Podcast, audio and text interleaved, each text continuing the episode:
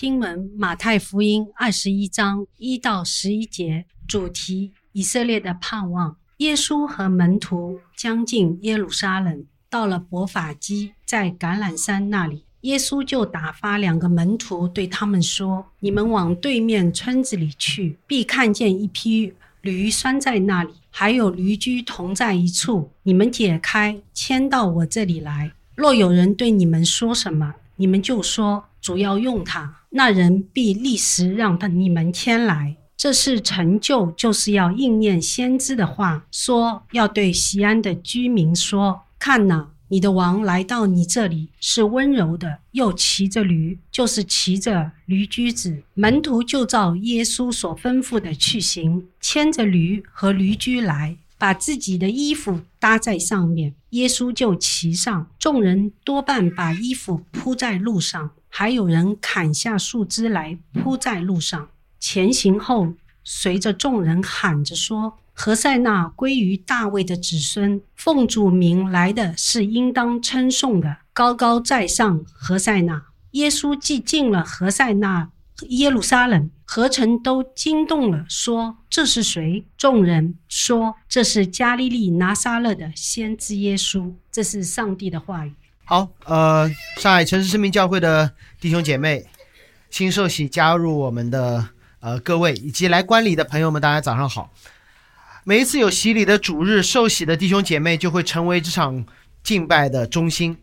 有人来观礼，有人请他们吃午饭，有人给他们拍照，等一下还有人给他们献花，大家都会服侍他。但今天有一些特别之处，因为他们在一个特别的日子受洗，这个日子。在教会历上面被称为宗之主日，这个日子接下来的整个一周被称为受难日。可能我们错过了受难日，在忘记了受难日在圣经当中的重要之处。马可福音一共十六章，十一章开始耶稣进圣城；路加福音一共二十四章，十九章记载了今天的这段经文；约翰福音从第十二章开始，直到二十一章。是讲耶稣最后的一周，马太福音今天二十一章一直到二十八章，都在关于从宗之主日一直到耶稣复活。所以，所以在这个特别的日子，是为了纪念什么的？不是纪念在座各位受洗的，虽然你们很容易成为今天敬拜的中心。众人因为棕树枝铺路，因为棕树棕树枝铺路。而把它称为中之主日。今天的受洗特别之处在于，这个日子在提醒我们，基督教信仰不是让你让我成为万众瞩目，是有一位王要闯入我们的国度，我们要预备。基督教不是向大家介绍你是谁，我是谁。基督教是让大家向大家介绍耶稣是谁。同时，基督教是让我们每一个面对他的人，面对这个福音的人。面对这个王的人，必须要发生改变。这也是今天我们要分享的三个方面。第一个方面叫有一位王要来了，而他不是我。第二，他是怎样的王？是他向我们介绍他，而不是我们向他介绍自己。最后，是我们必须要做出的改变。我们上周的讲道结束于耶稣一篇最长的讲道，就是登山宝训。当中，我们跳过了耶稣下山之后各种医病赶鬼、呼召门徒、讲道教导、解释旧约。有一些神迹奇事是我们熟悉的，比如说用五饼二鱼喂饱了五千人；有一些是陌生的，可能你都不知道。圣经当中有人摸了一下耶稣的穗子就得了医治。有一些教训是基督徒熟悉的，比如说安息日，比如说处理弟兄犯罪的问题。有一些。好像圣经当中门徒听了就忘了，比如说耶稣一次、两次、三次的说：“我要上耶路撒冷，要被交在人的手中，要被杀害，三日后复活。”门徒忘了，忘到一个地步。你知道为什么门徒？我确定门徒忘记吗？如果门徒记得了，那他看着十字架就会说：“我们去空坟墓门口等吧。”但他们没有，他们彻底的忘记。基督徒也是如此。当我们信久了，我们会被其他的一些东西所抓住我们的注意力，我们忘记了这最重要的基督的死和复活。总之，耶稣被一大群人包围，这些人可能是被医治的，可能是期待被医治的，听到他教导的，有些也不知道听到多少的。大部队抵达了耶路撒冷附近的一个小地方，马太特地注明了，这是在橄榄山那里。有些地方会在提醒我们，在这里会发生什么事。刚刚受洗的姐妹昨天跟我聊，说我原本在电影行业，在北京，我马上就接茬说，对，做电影怎么能不在北京？因为全中国做电影的都在北京。如果有个弟兄告诉我我在张江，然后我发现他他穿着格子衬衫、牛仔裤、双肩包、冲锋衣，我大概就知道他是做什么的。如果你可以理解这个逻辑，那你就可以明白，马太在这里所有的记载，不仅仅在记载一个真实发生的历史事件，他还在告诉我们耶稣是谁。他通过记载耶稣所出现的地点、周遭的环境的反应，以及他出场的样式，好让我们知道他是谁。而其中有很多很多的细节。帮助人明白并相信这个事件的真实性，并且通过地理位置、周遭环境、耶稣行为，甚至他所做的那个牲口，帮助我们了解这位进耶路撒冷的人到底是谁。我们先晚一点看耶稣进圣城，我们去想一想，耶稣在什么情况下进入了耶路撒冷？马太福音所记载的年代，以色列人。不是彻底的被掳，他没有做移民，他们拥有自己的圣城耶路撒冷，但是他们没有大卫时代的辉煌，他们在生活在罗马的统治之下，也基本安居乐业，融入了整个社会的经济和文化，有着自己的宗教小圈子，用今天话来说，凑合还行。其中有一些犹太人自我标榜他们的道德行为。站上了道德的高地，他们相信说，只要我做好人，上帝就会拯救我。这些人被称为法利赛人。有一些人是利未人，犹太的一个支派。他们认为说，只要我们留在自己的宗教保留区，负责日常的圣殿运营，只要有宗教行为了，就可以给我们的犹太人一些心灵的安慰。这是祭司阶层。有一些人，圣经上记载的，比如说施洗约翰，他们远离世俗，他们在等等旧约时代的辉煌再次降临，等弥赛亚再来。还有一些人，他们希望通过武力的方式获得以色列国的自由和独立，重建大卫时代的辉煌，被称为奋锐党人。几乎在每一个时代都会有道德的领袖，觉得我是做好人，我应该上天堂。有一些每一个时代都会有一些人，他们继续着自己的宗教行为。有些人暂时的分离，说我不和你们玩了；有一些人非常的激进，说我要靠自己的努力打一下自打出自己的天下。法利赛人会这样向上帝祷告，他们都依靠上帝的。法利赛人会向上帝祷告说：“感谢你让我遵纪守法，不像那些罪人。”宗教领袖会向上帝祷告：“谢谢你使用我管理圣殿，让人们的宗教宗教生活继续。”施洗约翰都有心中的小算盘，他希望耶稣按照他的计划给他施洗。我希望有个大佬来帮助我。奋锐党人更不谈了，他们期待耶稣成为又一个大卫，征服罗马，夺回耶路撒冷。这四种人似乎都对上帝有所依赖。上帝依依赖上帝，期待上帝看到我的善行，看到我的宗教行为，看到我不与世俗为伍，看到我的力量。但同时，他们都是以自我为中心的。自我为中心可以表现在我不相信上帝，我最厉害，这是明显的。但自我为中心同样也可以表现在我在敬拜上帝。但我希望上帝用我期待的方式解决我的问题，这是一种隐秘的方式。希望上帝符合我的心意，在这地上行事。希望上帝帮我打赢我希望赢得的那场仗。消灭我的商业竞争对手，除掉教会的逼迫者。其实这也是一种把自己凌驾在上帝之上的自我为中心。神啊，我要你帮忙，但请按照我的方式帮。你需要的不是帮助者，不是拯救者，你需要的只是一个雇佣兵罢了。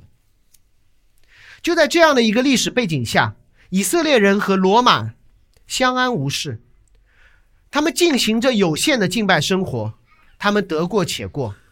这一点和旧约一个时代非常的相似。我们在宣召时候用了撒加利亚书九章，就是那个时代。日光底下无心事，这样的情形反反复复。在那个时候，以色列人没有在被掳巴比伦，他们回到了耶路撒冷。他们认为最可怕的巴比伦也没有了，换来了一个国家叫波斯。波斯人可比巴比伦好多了。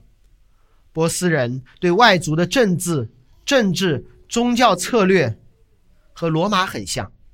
你信你的，我不管你，但是你要在有限的地区、有限的时间里面信你的，不要影响我。这直接或间接的导致了撒加利亚时代的耶路撒冷圣殿，它重建的进度一拖再拖。为什么会这样？我给大家举一个例子，你们就很好理解。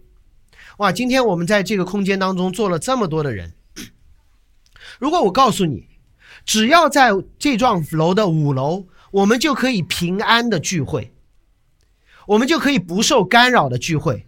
但你一旦出了这个楼，或者出了徐汇区，教会就会被取缔，就会被逼迫，就会有各种各样的问题。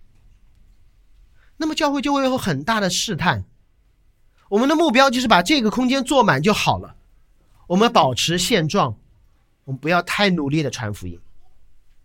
这是罗马犹太人的现状，这是撒加利亚时代先知时代的圣殿的状况，也是我们今天的状况。我们不信主的父母、朋友会告诉我们，信耶稣挺好的，但不要信的太认真，适可而止，差不多行了。结果我们也自己告诉自己，对的，不要信的太认真，适可而止，差不多行了。本质上，我们信的还是自己，不是那位神。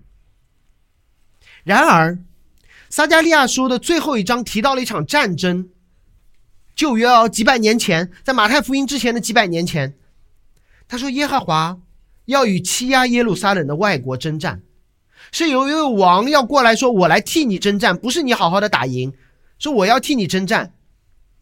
撒加利亚书四章十四章的四节，恰好描述了以色列人读马太福音时候看到的样子。他说：“耶和华的脚必站在耶路撒冷前，面朝东的橄榄山上。”哇，这两个地点的组合，不是在马太福音当中第一次出现，而是在撒加利亚书。所有的以色列人发现说：“我的敬拜好像是对的，好像又是不对的。”我想敬拜一个神，但是好像我又臣服于边上的波斯王。他们等，他们想着撒加利亚书十四章看到了马太福音耶路撒冷外橄榄山上这样的描述，以色列人一定会产生遐想，因为这不是普通的两个相关的地点，这是旧约当中的预言。当然，我必须得说，以色列人也不是傻的。在以色列的历史上面，有太多的人拿着旧约说：“好，耶呃弥赛亚对吗？将要来的王会在这里出现，在这里出现，会做这些事情，会做那些事情。”很多人拿着旧约去演，他要演出旧约当中那些君王的样子，然后给自己挣一些流量。事实上，在使徒行传里，犹太的拉比加马略就说到过类似的情形。他说：“这我见得多了。”那个时代不缺乏揭竿而起的民族英雄，缺少的是真正旧约当中所应许的要来的那位君王。那为什么？为什么耶稣在这此时此刻的出现引起了全城的轰动，引起了大大大家的惊动？似乎耶稣比其他的那些王更加像，大家喊着说大卫的子孙，因为。耶稣在来到耶路撒冷、来到橄榄山之前，他应验了旧约当中另外一段律法，让人认出他是大卫的子孙。大卫的子孙不是随便叫的，大卫的子孙每一代都有。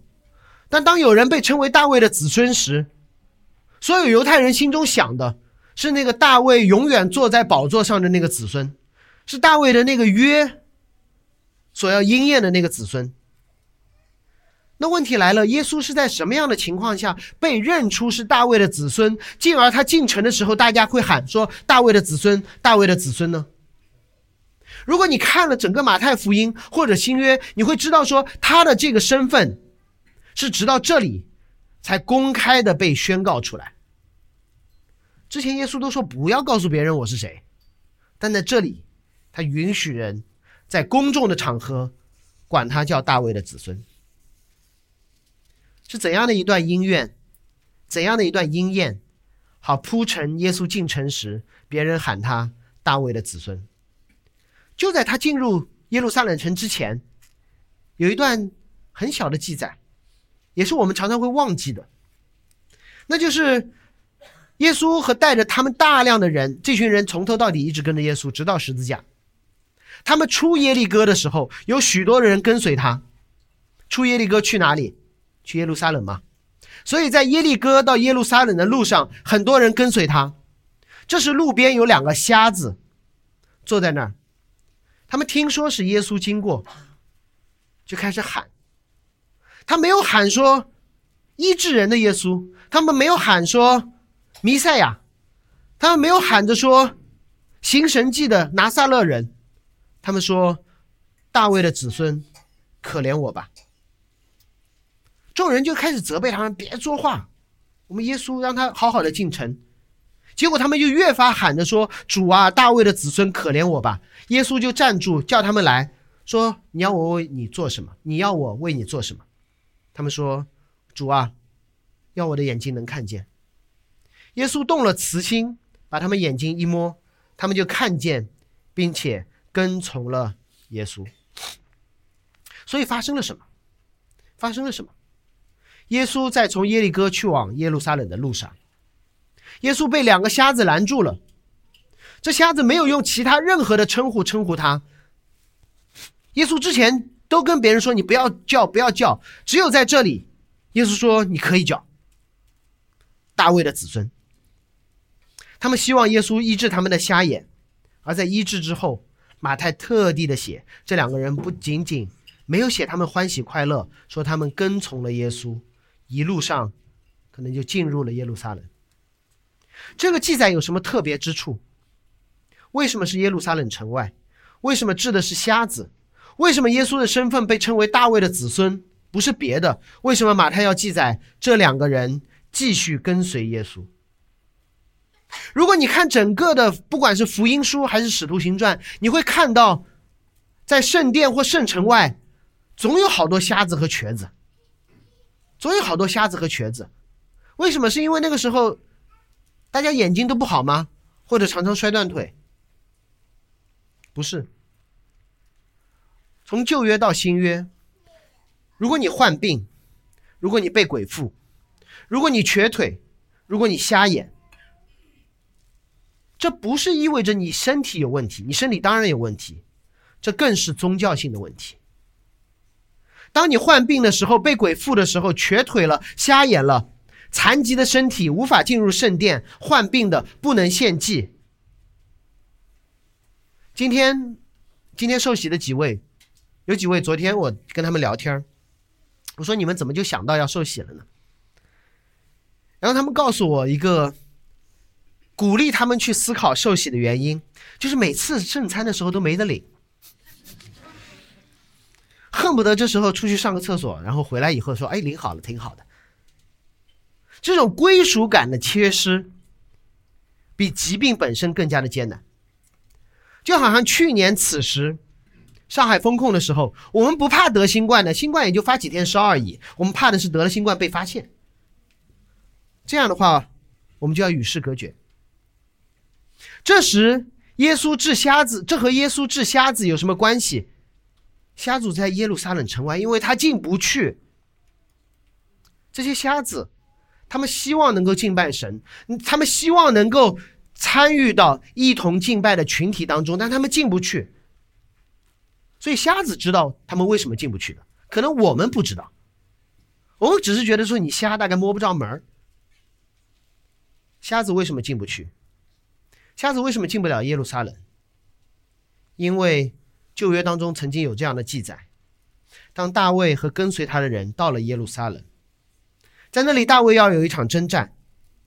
耶布斯人对大卫说：“你若不赶出瞎子、瘸子，必不能进这地方。”然后有一天，大卫说：“谁攻打耶布斯人，当上水沟攻打我心里所恨恶的瘸子、瞎子。”从此有俗语说，在那里瞎子、瘸子不能进去。撒母耳记下。所以，因为大卫第一个大卫所颁布的这条律法，所有的瞎子就没办法进圣殿敬拜，所有的瞎子都只能等在耶路撒冷城外。所以你就知道为什么耶路撒冷城外有这么多瞎子和瘸子了。因为他们希望敬拜神，他们希望可以和其他人一起献祭、献平安祭。因为犹太人知道的，只有我和神献完祭之后，我才能彼此献平安祭，成为朋友。所以他们进不了这城，他们尽可能离城近一点，但他们还是进不去。于是大卫的子孙就成了这些瞎子的盼望，来解决第一个大卫所订立的规条。于是耶稣应验了那大卫子孙要做的事情，他治好了瞎子的眼睛，带他们进入了圣城。所以你在读马太福音的时候，就会慢慢的感受到开篇亚伯拉罕的后裔，直到最后大卫的子孙越来越清晰。紧接着，耶稣做了件很奇怪的事，他做了什么？他打发了两个门徒去对面的村子。我们不知道对面的村子是什么。因为我们对地理不了解，犹太人都知道这对面的村子是什么，就是耶稣所爱的拉萨路、马大、玛利亚所住的伯大尼。耶稣非常了解那个村子。耶稣对门徒说：“你去那两个那个村子，征上两头驴。如果有人问起呢，说主要用它。谁会问起？驴的主人嘛。”耶稣说：“不不不，你不是真正的主人。”我才是。耶稣在这里是在告诉门徒，我对这个世界了解有多大多深。我知道这里哪里有什么，哪里有什么，并且我是这里的主。就好像我们装修好以后，我们后面有一间办公室，你会看到两个书架上全是我的自己的书。以前我很慷慨，别人问我借书，我说行，没问题，拿吧。我后来发现一个问题，但凡我的书离开我的办公室，就再也回不来。就再也回不来。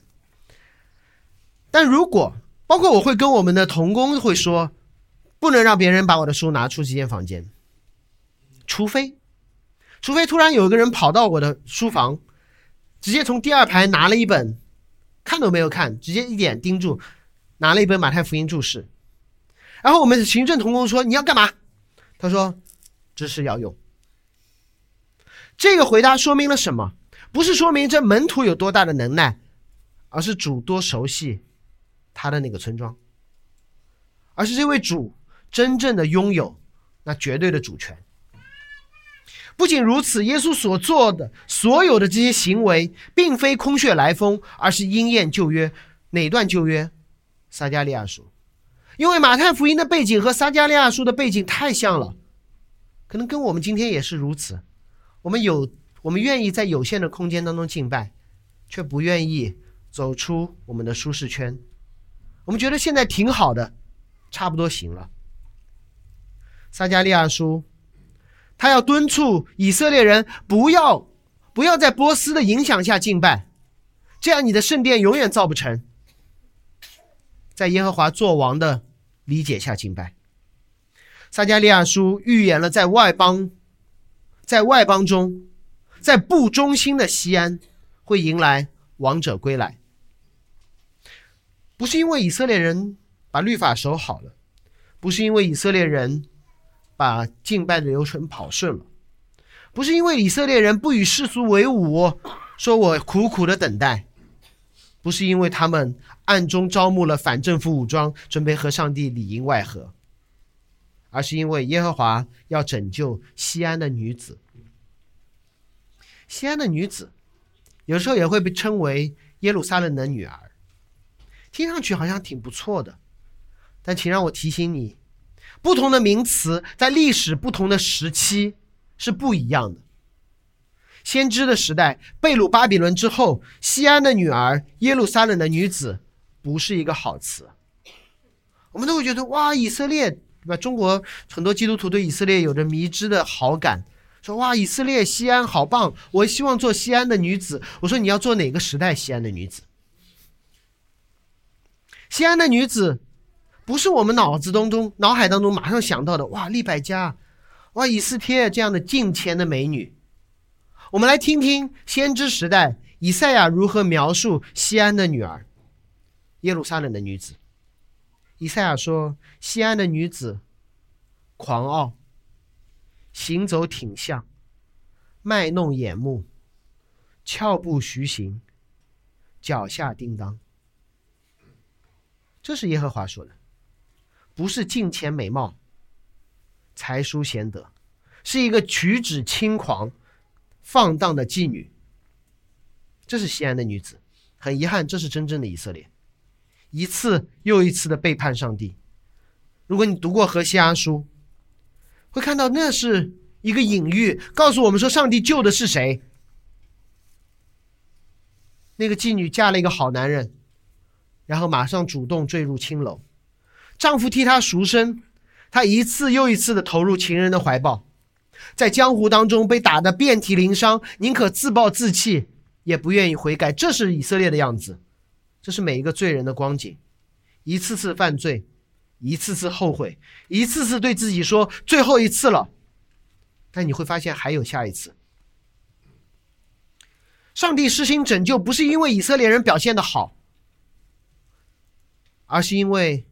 他们真的无可救药。上帝的拯救不是因为以色列人在呼求他，而是因为他是上帝的儿女。我们看过这位王者如何归来的。王者归来有一个特殊的样子，我们今天把它称为叫 dress code，就是你穿什么样的衣服，你表现出什么样子，你就知道他要做什么。就像刚才陈牧师穿上了他的牧师袍，我们知道说他要代表。父子圣灵施洗了。哦，今天穿西装打领带，如果你近看看到我领带上面还有棕树，你就知道说今天是一个特别的主主日崇拜。在这个场子里，在这个场子里，人的穿着让我们更好的认识他。当耶路撒冷耶稣进入耶路撒冷的时候，耶稣也有一个特殊的表现，当然不是他穿了什么。而是他骑了什么？他骑了什么？驴，是不是很奇怪？我们印象当中，一个皇帝进城应该做什么？要么是轿子，御驾亲征。旧约当中说了，耶和华要为我们征战。御驾亲征，骑的应该是马，或者战车。而这里的王居然骑的一头驴，只有中国神话八仙里面的。一个仙才骑驴，是因为当时的马和战车都灭了吗？还是出于别的原因？从我们普通的审美来看，都觉得马更帅吗？你们有人见过驴跑吗？没有，我们见过马跑，我们连猪跑都见过，驴跑从来没有见过。我会觉得好奇怪，一个一个王为什么会骑一头驴进来？但是以色列人看得懂，因为他们。影响他们的不是我们今天的高大上的文化，影响他们的是他们手中的旧约圣经。驴被当做坐骑，不是第一次出现。如果你在往圣经上面搜“驴是什么”，会发现先祖亚伯拉罕带着儿子以撒上摩利亚山的时候，他骑的是驴，他是以色列人历史上最最重要的一个角色。当雅各祝福犹大的时候，他说：“你要成为君王。”同时也提到了驴。去年此时，去年的这一周，我们讲的经文是摩西从米甸回到埃及要施行拯救的时候，摩西骑的是驴。做耶和华祭司的立位人，他们的专有坐骑是驴。当大卫问王室的仆人，他就被告知驴是给王族骑的。事实上，大卫的儿子所罗门被高立成以色列王的时候，他进入耶路撒冷骑的也是驴。还有好多，还有好多。这就好像中国的党和国家领导人，他们肯定有自己的专门的车，对吗？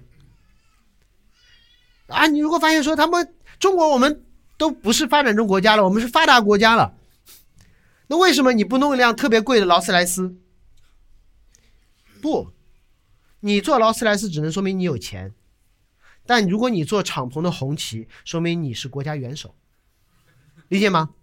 所以骑驴不是因为耶稣骑不上马。骑驴是因为耶稣要告诉所有的人我是谁。耶稣做的不是罗马该萨的坐骑，耶稣做的是旧约当中历代的君王所骑的驴。同时，耶稣也在用这样的方式告诉每一个人：不要以该萨的期待来期待我，我不是。因为以色列人是有这样的期待的，我们希望有一个更猛的该萨，我们希望有一个更能打的该萨。耶稣说：“我就不骑一匹比该萨的坐骑更高的马，我骑头驴。”同行的人迎接君王的方式，也是旧约当中的应验。刚才弟兄说了，在旧约当中，当君王进城的时候，大家就把衣服铺在了地上。他们都懂的，他们看到了驴进城，他们就铺在地上，未必让这路更加好走，而是既然是旧约的君王。我们就用旧约迎接君王的方式迎接他。那问题来了，这位君王将如何施行拯救？这位君王到底是谁呢？王来了，那他到底是谁？这今天我们要分享的第二点，这是一位怎样的君王？如何施行拯救？你越受罗马文化的影响，你就越无法接受骑驴的耶稣。你越融入上海的生活，你就越难以理解软弱的基督。我们都喜欢跟一个厉害的老大，找一个比该萨更凶残的大卫，这样似乎可以建立一个比罗马更稳固的耶路撒冷。但是我想告诉各位，错了，错了。用一个旧约的例子帮助我们理解：如果你希望有一个能够替你、替你打的。替你征战的很厉害的雇佣兵，那他一定会变成你所惧怕的法老。我再说一遍，如果你只希望那位神是能够替你打的雇佣兵，那么他只会成为你所惧怕的法老。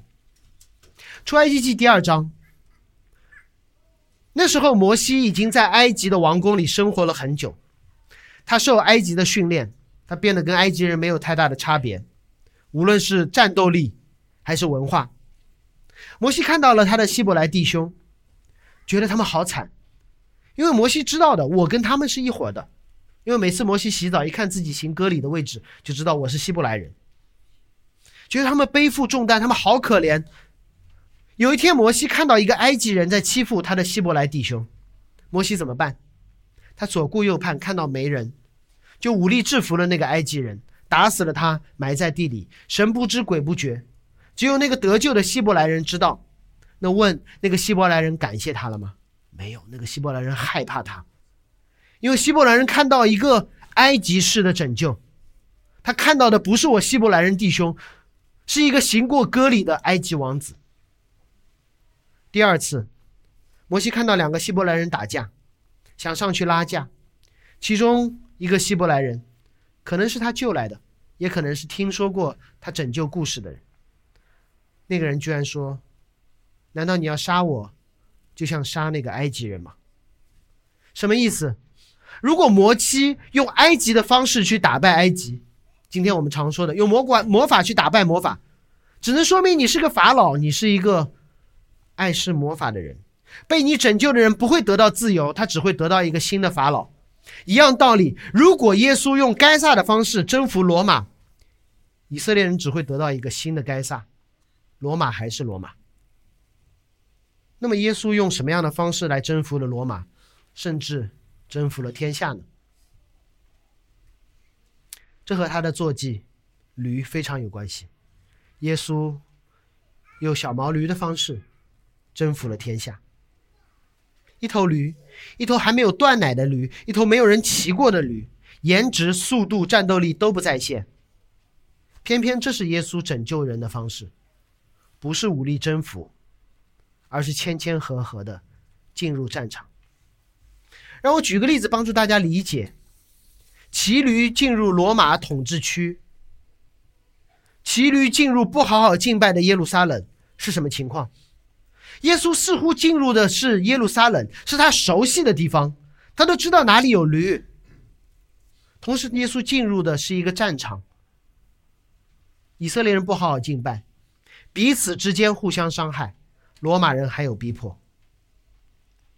我举一个例子，帮助大家理解什么是进入的方式。在第二次世界大战末期，盟军登陆诺曼底之后，打的纳粹节节败退，战略性的夺回了法国，抢回了巴黎。无数影像资料记载了盟军穿越凯旋门，走在香榭丽舍大街上的样子。如果你没有看过这些影像资料，用常识来想一想，盟军是用什么样的方式逛街的？他们坐着怎样的交通工具？士兵是闲庭信步，还是排队齐步走？他们穿的是便装还是军装？手里挽着的是姑娘，还是扛着钢枪？他们坐着的是敞篷车，还是坦克或装甲？这个问题挺好回答的，因为。那个时刻，盟军一定齐招满员，列队前行，前行，坦克开道，军车压阵。为什么？因为战争还没有完全结束，他们还身处战场之中，四面受敌，还没有到了卸甲归田的时刻，所以他们必须骑着高头大马进城。但他们进，如果进入的不是不是一个战场呢？如果一个远征的士兵。回到家时他会怎么样？在美国，当有人出去打仗的时候，家家户户的门口的树上会扎上一根黄绳子，妻子和儿女会等，等自己的老公，等他们的丈夫回家。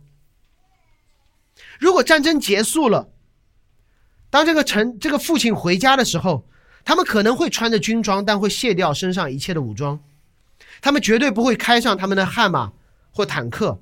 也不会配枪。如果跟我一样有一个女儿的话，会带上一些毛绒玩具，会为了让这些孩子知道战争已经结束了，我回到的是我的家乡。为了让家人觉得安全，为了让孩子知道战争已经打完了，这军人回家的方式一定是解除身上所有的武装，像骑驴的方式。我骑的不是战斗的工具，不是悍马，我开的可能就是一辆共享单车。我回家了。没有人会在战场上骑共享单车的，对吗？只有你在自己的家乡才会。当这位王骑着驴，一头农业牲口，骑着头小驴，战斗力为零，意味着他来不是战斗的，而是回家的。所罗门骑驴回到耶路撒冷的时候，没有盔甲，没有战马，没有战车。甚至没有护卫，不是因为他蠢，而是因为他知道我们不打仗。而这位王却不一样，他进入的是他的家乡，同时也是战场。如同大卫的子孙所罗门那样，他回到了自己的家中，就是西安，就是大卫的山，就是耶路撒冷，所罗门圣殿所在的圣城。但是物是人非，他的家园已经战火纷飞。家人已经背信弃义。如果你熟悉旧约时期或罗马时期的记载，你会知道当时的人，他们杀死先知，彼此杀戮，联合外邦，征战，战车、马兵、刀剑是那个时代的主旋律。罗马时代的犹太会堂，对他们确实在敬拜，但他们侵吞寡妇的家产，彼此也不是朋友，倒是和罗马的官串通了，一起杀死了耶稣。骑着驴进入这样的家园，如同我们不戴口罩去发热门诊，如同我们赤身露体走进火场，如同我喜欢的钢铁侠脱下了钢铁战袍，穿上了一件帽衫去打那终极之战。撒加利亚的预言是美好的，但是没有人会相信。人们宁愿相信一位公义审判的君王降临来审判以色列，因为他们太糟了。人们宁愿一位金盔银甲的战神来拯救，只要不要审判我就好了。没有人这么大胆的想到一位毫不设防的王走进血雨腥风，这不是审判，这不是拯救，这叫送死。我不知道多少以色列人真的在等待这样一位王的降临。旧约时代，他们过了七十年就对圣殿没了兴趣。四百年后看到一位谦谦和和骑着驴进城的君王，我不知道他们会产生多大的兴趣，或者他们选择性的忘记了这件事，觉得说你一定会把这头驴变成一匹一匹战马。以色列人期待的是一位战斗力爆棚的民族英雄，是一位战神。一位拯救罗马、拯救犹太民族、脱离罗马统治的人。耶稣不救国，耶稣救灵魂。耶稣不救国，耶稣对颠覆罗马帝国没有兴趣，这太微不足道了。耶稣要把整个受造界更新，就像等一下我们吃圣餐的时候，这圣餐不是为了让我们增加一些碳水和维生素的。他把我们指向那位杀死死亡、赐下永恒生命的主，一位应验了旧约先知所记载的王，以旧约记载的方式毫无抵抗的走进了圣城，走进了战场。第一次发生吗？不是。还记得去年？或者刚才也提到了，当摩西从米甸骑驴进入埃及的时候，他已经不是埃及王子了，他是一个极软弱的米甸米甸米甸祭司的赘婿，对吗？嫁入米甸，什么都不行。神说你要做，不行不行。这是一位拯救者，这是圣经不是告诉我们他会给我们一样一位拯救者。圣经要告诉我们说，这这这位拯救者会改变我们一切对拯救者的认识，他要改变我们的审美，改变我们的期待，让我们知道我们一切期待的拯救者最后会变成我们的法老。只有这位谦谦和和进入战场，并且最后以死来消灭战火的那位神，才是拯救者。其实这件事情不是从进耶路撒冷才开始的。从马槽的婴孩就开始了，这位主毫无保留的进入了血雨腥风，从一开始他就从天到地走了一段逆行，他完全的公义暴露了一切不公义之人的罪，而下周我们要庆祝的复活节，会让我们看到这位基督因为复活而彻底的让死亡在我们身上没有能力。耶稣要做的事情不是打败该撒，而是要打败死亡。耶稣要打败死亡的方式是从死里复活，所以他卸下一切武装，首先要进入死亡。所以不要把上帝看小了。福音不是要解决我们在疫情之后的工作问题，在单身若干年之后的婚姻问题。福音要解决了，是我们死后是否能够复活的问题。那我们应该怎么办？最后给大家讲一个讲一个小故事，不是在圣经里的，也不是我原创的，是神学家施普罗写给孩子们的，是一只小驴驹的故事。有那么一天，这只小驴驹和他的妈妈一起在马槽、驴槽吃草，在驴槽吃草，然后突然有两个人说：“走。”结果他们的主人说：“你干嘛偷我的驴？”结果那两个人说：“主要用它。”于是，他认为的那个主人说：“好吧，你们拿去用。”然后就有人把衣服搭在了他的背上，他觉得哇，好舒服，软软的。小驴又觉得背后沉了一下，于是就被人牵走。他本以为是有人去城里需要他驮一下重物，这是他看到他妈妈常做的事情。况且当时还是一个节日，但这一次不一样。他熟悉的道路不再像往常那样泥泞和崎岖，地上铺了好多好多的衣服和树枝，踩上去软软的，非常的舒服。不仅如此，旁边的人开始夹道欢迎，呼喊着：“拯救我嘛，大卫的子孙！”小驴说：“啊，我吗？”粪主来的是值得称颂的。小驴说：“真的吗？小驴驹从来没有感受这么好过。一只不起眼的驴驹进城，居然惊动了全城的居民，还有好多的游客加入了欢呼的行列。他觉得自己在走奥斯卡的红毯，成了宇宙的中心，万众瞩目。那一天很快就过去了。第二天，当他醒来的时候，腰酸背痛，说：“哎，但是回想昨天，还是无比的甜美。”于是他再次进城，发现地上恢复了往日的泥泞，路人好像开始恢复了对他的无视，耳旁只有吆喝，没有赞美和欢呼。当他说：“哎，那个谁，昨天你不是还在管我叫大卫的子孙吗？”那个说：“去去去。”然后他就去问妈妈，说：“为什么昨天为我铺路的人不再脱下衣服？为什么夹道欢迎的人都不给我让路？”驴妈妈说：“傻孩子，你以为他们是欢迎你吗？他们欢迎的是你背上的君王。那个君王不是简单的君王。”他的生平被记载在整个旧约，但是我们常常会忘记，以色列人都忘记。他明明在旧约当中说：“我是要以谦谦和和的方式来为你们死。”以色列人却期望他用该杀的方式为我们征战。但他是你的君王，因为他坐在你背上。你经历了奥斯卡的红毯。五天后，那位君王在十字架上被钉死。三日后，空坟墓里复活，他彻底杀死了死亡，带来了全人类的拯救。这不是一个励志故事，这是一个真实的故事。我们不可能成为宇宙的中心，但是我们可以被那位宇宙中心的主所使用，与他同行。那我们应该怎么做？当别人问说他是谁的时候，他们不仅提到了大卫的子孙，还提到了先知。就是旧约，那就去看旧约嘛，因为旧约里面都是先知的预言。我们发现，当摩西骑驴进埃及的时候，埃及只有两种人：第一种就是跟着他过埃及的人；第二种是追杀他并且被淹死在红海中的人。好像没有什么选择。在耶稣这里，一群是喊着钉死他、钉死他的人，一群是见证复活、实践大使命的人。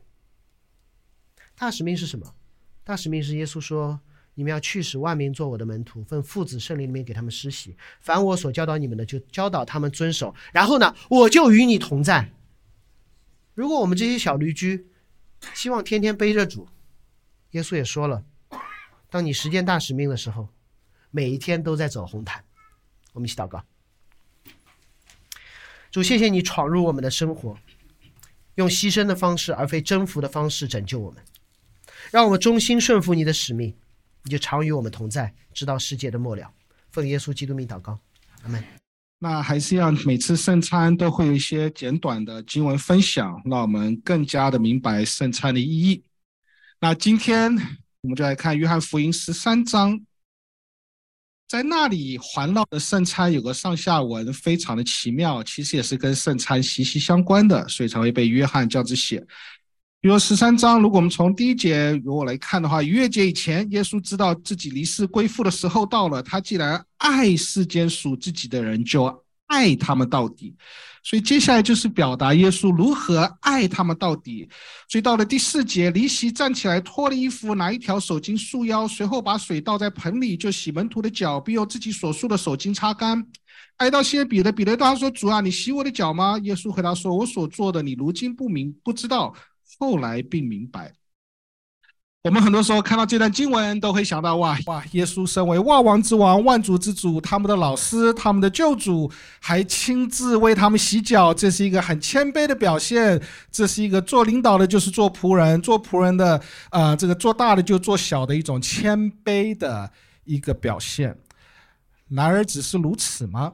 好，如果我们的理解还是如此，还不够深入。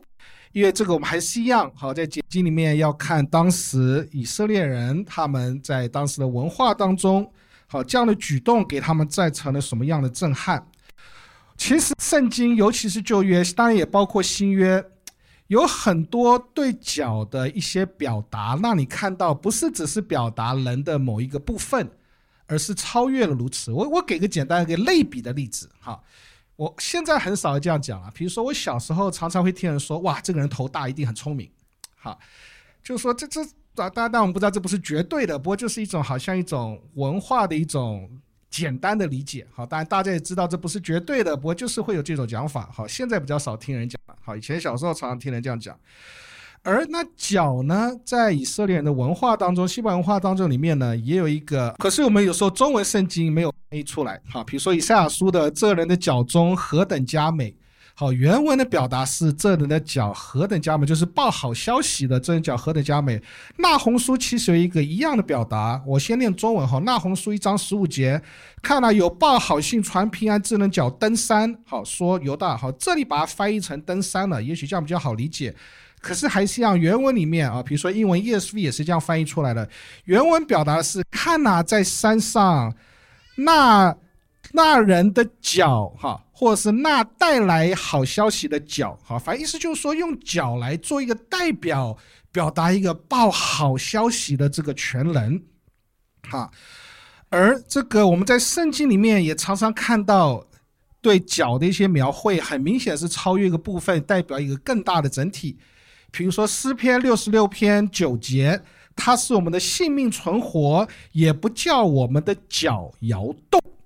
好，所以你看，这是一个诗词的表达，它是我的性命存活，不叫我的脚摇动。好，所以脚跟他们一个人在耶和华之前的圣洁的生命是息息相关的。哈，这个或者是诗篇九十四篇十七十八节，若不是耶和华帮助我。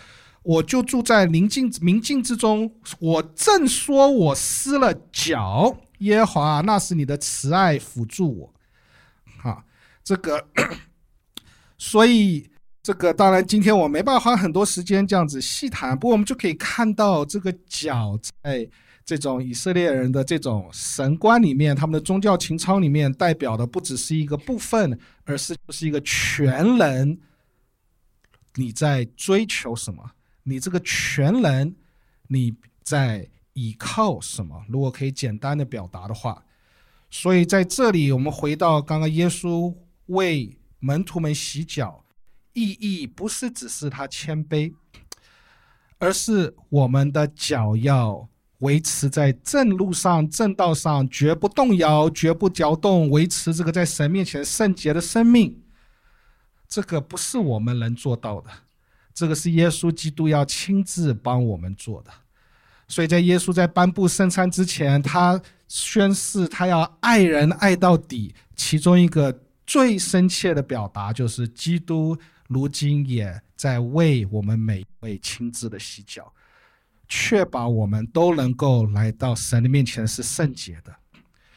因为就像神耶和华当初要求摩西的一样。要脱掉你的鞋，你先来到的是圣洁的神的面前。我们是要用圣洁的脚中来到神的面前。然而，我们不只是纪念基督为我们做的。耶稣在颁布完圣餐以后，在三十四、三十五节有这样的教导：“我赐给你们一条新命令，乃是叫你们彼此相爱。我怎样爱你们，你们也要怎样相爱。你们若有彼此相爱的心，众人因此就认出你们是我的门徒了。当然，你这个可以有很简单的广义的理解。不过，在这里的十三章理解，这里的爱很明显是顺着一开始第一节的耶稣立定要爱人到底。”而这样子的理解，我们就明白为什么叫新命令。因为彼此相爱，严格来讲不是新命令。旧约里面都提醒以色列人要彼此相爱，大家都是弟兄，大家都是家人，好要好好的彼此相爱。所以单单看命令本身，这一点都不新。这是一个新命令，是因为呼应了整个上下文。我们不是只是一种肉体的物质上的，好像表面性的彼此相爱。我们是怎么样？耶稣说：“我怎么爱你们，你们也要怎样彼此相爱。”这样子，大家就可以认出我们是他的门徒了。我们身为一个教会，我们个人都有自己的脚，可是我们整体又是在基督里面的身体的一双脚。所以，我们个人不是只是洁净自己的脚，各自修行，到最后看谁跑到终点。不是，我们是一个身体。所以，我们不管是刚刚洗礼上所彰显的，或者是现在这个约翰福音十三章所彰显的，或者是我们等一下要领受圣餐的，是合一的领受所彰显的。我们彼此相爱，我们也是要彼此维持讲圣洁，我们彼此确保彼此能够圣洁的来到神的面前。所以，我们凭着爱心彼此劝勉、彼此扶持、彼此帮助，这样子大家就看到这个教会哇，真的是有神的爱的一群人。好，我们一起领受神的祝福。愿我主耶稣基督的恩惠、父神的慈爱、圣灵的保守与我们同在，从今直到永永远远。